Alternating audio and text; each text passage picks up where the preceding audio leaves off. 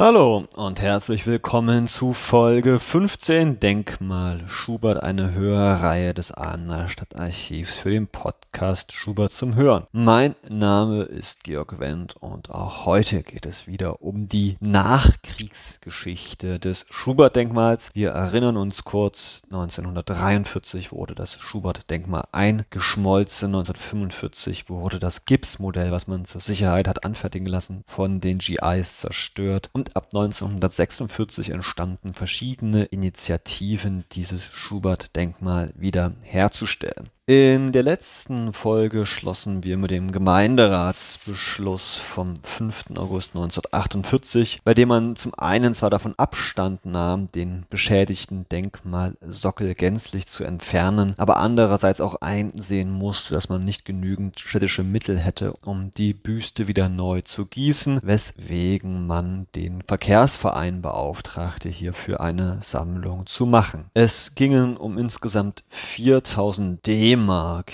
die der Künstler Fritz Nuss haben wollte, um die Büste wiederherzustellen. Der Verkehrsverein erstellte bereits am 20. August 1948 einen Antrag an das Innenministerium Württemberg-Baden, so hieß es ja damals noch vor der Zusammenschließung der Bundesländer, in dem man darum bat, eine Spende, eine Geldspende durchführen zu können für das Schubert-Denkmal. Diese Geschichte sollte ziemlich lange auf sich warten lassen. Das Innenministerium Innenministerium antwortete nämlich erst am 19. Oktober, also zwei Monate später 1948, dass man vor einer solchen Sammlung erstmal prüfen sollte, ob bei einer bestimmten Firma in Hamburg nicht unter Umständen das Schubert-Denkmal uneingeschmolzen lagern würde. Daraufhin ließ das Stadtbauamt in Person des Stadtbauoberinspektors den Bürgermeister am 21. Oktober 48 wissen, dass man nach dem Krieg selbst bei der Firma Neubronner und Serlin in Ulm gewesen ist, also da, wo das Schubert-Denkmal zum Einschmelzen 43 hingekommen ist. Ich lese mal vor, was der Stadtbauoberinspektor von diesem Besuch 1948 berichtet. Zitat ich wurde von dem Firmeninhaber Neubronner seinerzeit recht unfreundlich empfangen. Er erklärte mir rundheraus, die Denkmalbüste sei zusammengeschlagen. Ich könnte aber, wenn ich Lust hätte, auf dem Schrottplatz im Hof nachsehen. Dies habe ich auch getan. Ich fand auf dem Hof einen größeren Stapel Bronzestücke, die aus zertrümmerten Denkmalen stammten. Die Schubert-Büste konnte ich als Ganzes nicht mehr vorfinden. Dagegen fand ich unter den Trümmern Einzelstücke, die nach meiner Ansicht von der früheren Schubert-Büste in Aalen stammten. Ich glaubte, die vorgefundenen Stücke an der Ausführung der Schulterpartie zu erkennen, dass sie die gleiche Gestaltung der Kleidung, also diese Rüschen da bei Schubert, zeigte wie unseren Schubert-Denkmal.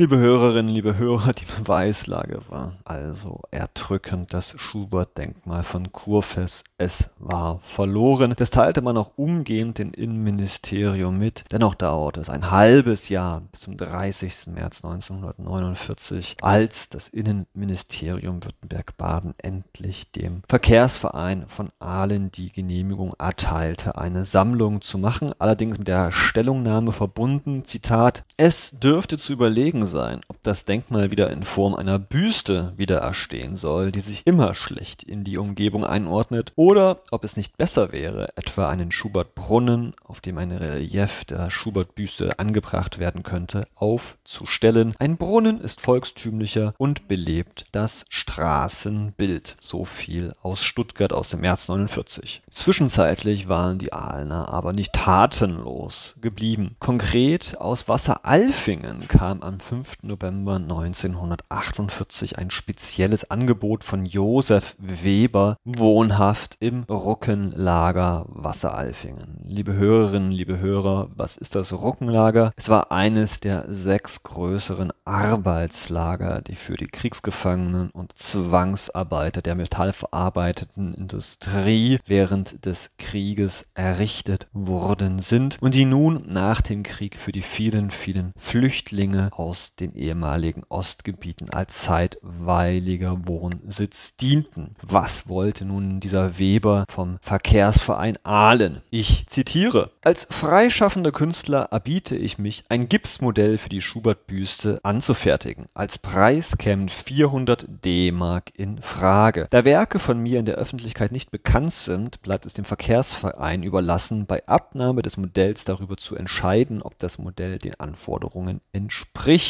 Falls nicht, schreibt er dann weiter paraphrasiert, dass drei Professoren von anderen Kunsthochschulen das ebenfalls überprüfen sollten und falls sie zu dem gleichen Urteil also dass es Schund kommen sollten wie der Verkehrsverein, dann sollten jegliche Forderungen von Josef Weber diesbezüglich entfallen. Er schreibt noch weiter, ich halte es für notwendig, noch zu erklären, warum ich bereit bin, die Büste zu den unverhältnismäßig niedrigen Preis von 400 D-Mark herzustellen. Es geht mir ausschließlich darum, mir mit dieser Arbeit einen Namen zu machen, weil ich als Flüchtling ganz unbekannt bin. Aus diesem Grunde verzichte ich auch auf jede angemessene Vergütung für mein künstlerisches künstlerisches Schaffen. Ich möchte lediglich meine Auslagen ersetzt und für die Zeit, an der ich an dem Modell arbeite, meinen Lebensunterhalt fristen können.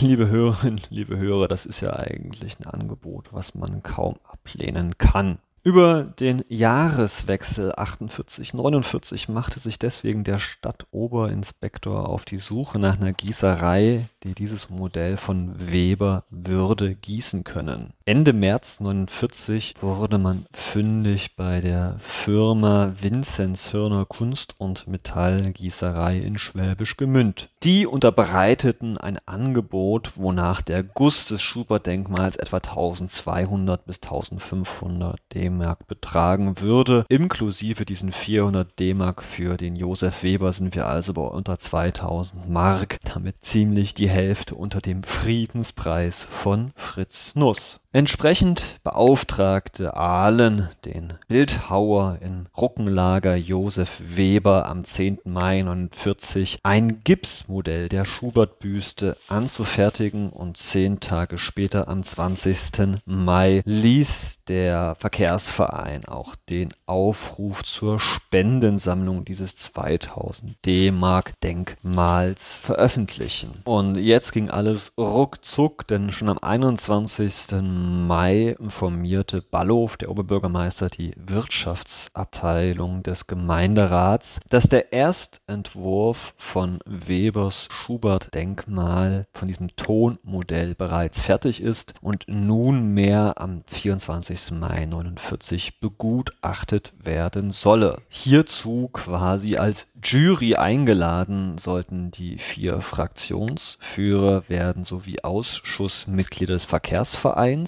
und auch Kunstsachverständige. Dabei handelte es sich um zwei Lehrer, den Reallehrer Späth, den Studienrat und Zeichenlehrer an der Schubert-Oberschule Paul Mangold und schließlich Heinz Eislinger, der war Ingenieur beim Fabrikanten Stützel. Sie schauten sich nun am 24. Mai dieses Tonmodell Modell genauestens an und trafen sich anschließend zum freien Reden im Napoleonszimmer des alten Rathauses wieder. Dabei waren die Ansichten durchaus geteilt. Also Stadtrat Winter beispielsweise und der Kunstbeauftragte Eislinger meinten beide, dass das Modell eine getreue Nachbildung des alten Schubert-Denkmals wäre. Studienrat Meyer hingegen stellte im Einzelnen fest, Zitat, dass das Modell verschiedene Mängel aufweist. Der Hals sei zu stark, die Augen ungleich, der Ohrenansatz unnatürlich groß, außerdem habe eine Seitenansicht einen griesgrämigen Ausdruck. Meyer erklärte, dass Einzelteile der Büste wohl richtig getroffen sein könnten, dass aber dem Schubert-Kopf im Ganzen der Ausdruck fehle. Das Tonmodell stelle nur eine mangelhafte Nachbildung der von Kurfest geschaffenen Schubert-Büste dar und er bezweifle, dass ein Bildhauer wie Weber ein Kurfest nachbilden könne. Es empfehle empfehle sich auch nicht heute nach so kurzer Zeit eine Reproduktion der kurfestischen Schubert-Büste zu schaffen. Die Arbeit des Webers erscheint ihm fast dilettantisch. Mit der Schaffung des Schubert-Denkmals sollte man einen namhaften Künstler beauftragen, der dann auch ein Modell anfertige, das dem heutigen Zeitgeist entspricht. Fritz Nuss lässt grüßen. Auch der Lehrer Paul Mangold fand, dass der Entwurf von Weber Schubert als Spießer darstellen würde und Stadtrat Mikkeler ist sogar ein unangenehm starkes Doppelkinn bei dem Tonmodell von Weber aufgefallen. Kurz und gut, die Kommission kommt zum Schluss, Zitat, das von Bildhauer Weber in Wasseralfingen hergestellte Tonmodell für eine Schubert-Büste ist auftragsgemäß nach alten Bildnissen ausgearbeitet. Die künstlerische Ausführung befriedigt jedoch nicht. Am 1. Juni 1949 traf sich der Ahner Gemeinderat wieder. Das Ergebnis der Kommission wurde verlesen und es kam zur Aussprache. Stadtrat Mikkeler wollte trotz aller Kritik Weber noch eine Chance geben. Er sollte aus dem Tonmodell jetzt ein größeres Gipsmodell schaffen und dabei die Kritikpunkte der Kommission beheben. Stadtrat John schlug zusätzlich vor, das Tonmodell noch den Kunstsachverständigen Professor Riedel aus der Zeppelinstraße 6 und, jetzt wird's interessant, den akademischen Bildhauer und Keramiker Hugo Buchner in der Bahnhofsstraße 54 zur Begutachtung vorzulegen. So, liebe Hörerinnen, liebe Hörer, lautet dann auch der Beschluss des Gemeinderats. Welche ganz besondere Rolle die dieser Hugo Buchner für unser Schubert-Denkmal noch spielen sollte, das erfahren Sie in der nächsten Folge bei Denkmal Schubert. Mein Name ist Georg Wendt und ich sage Tschüss und auf Wiederhören.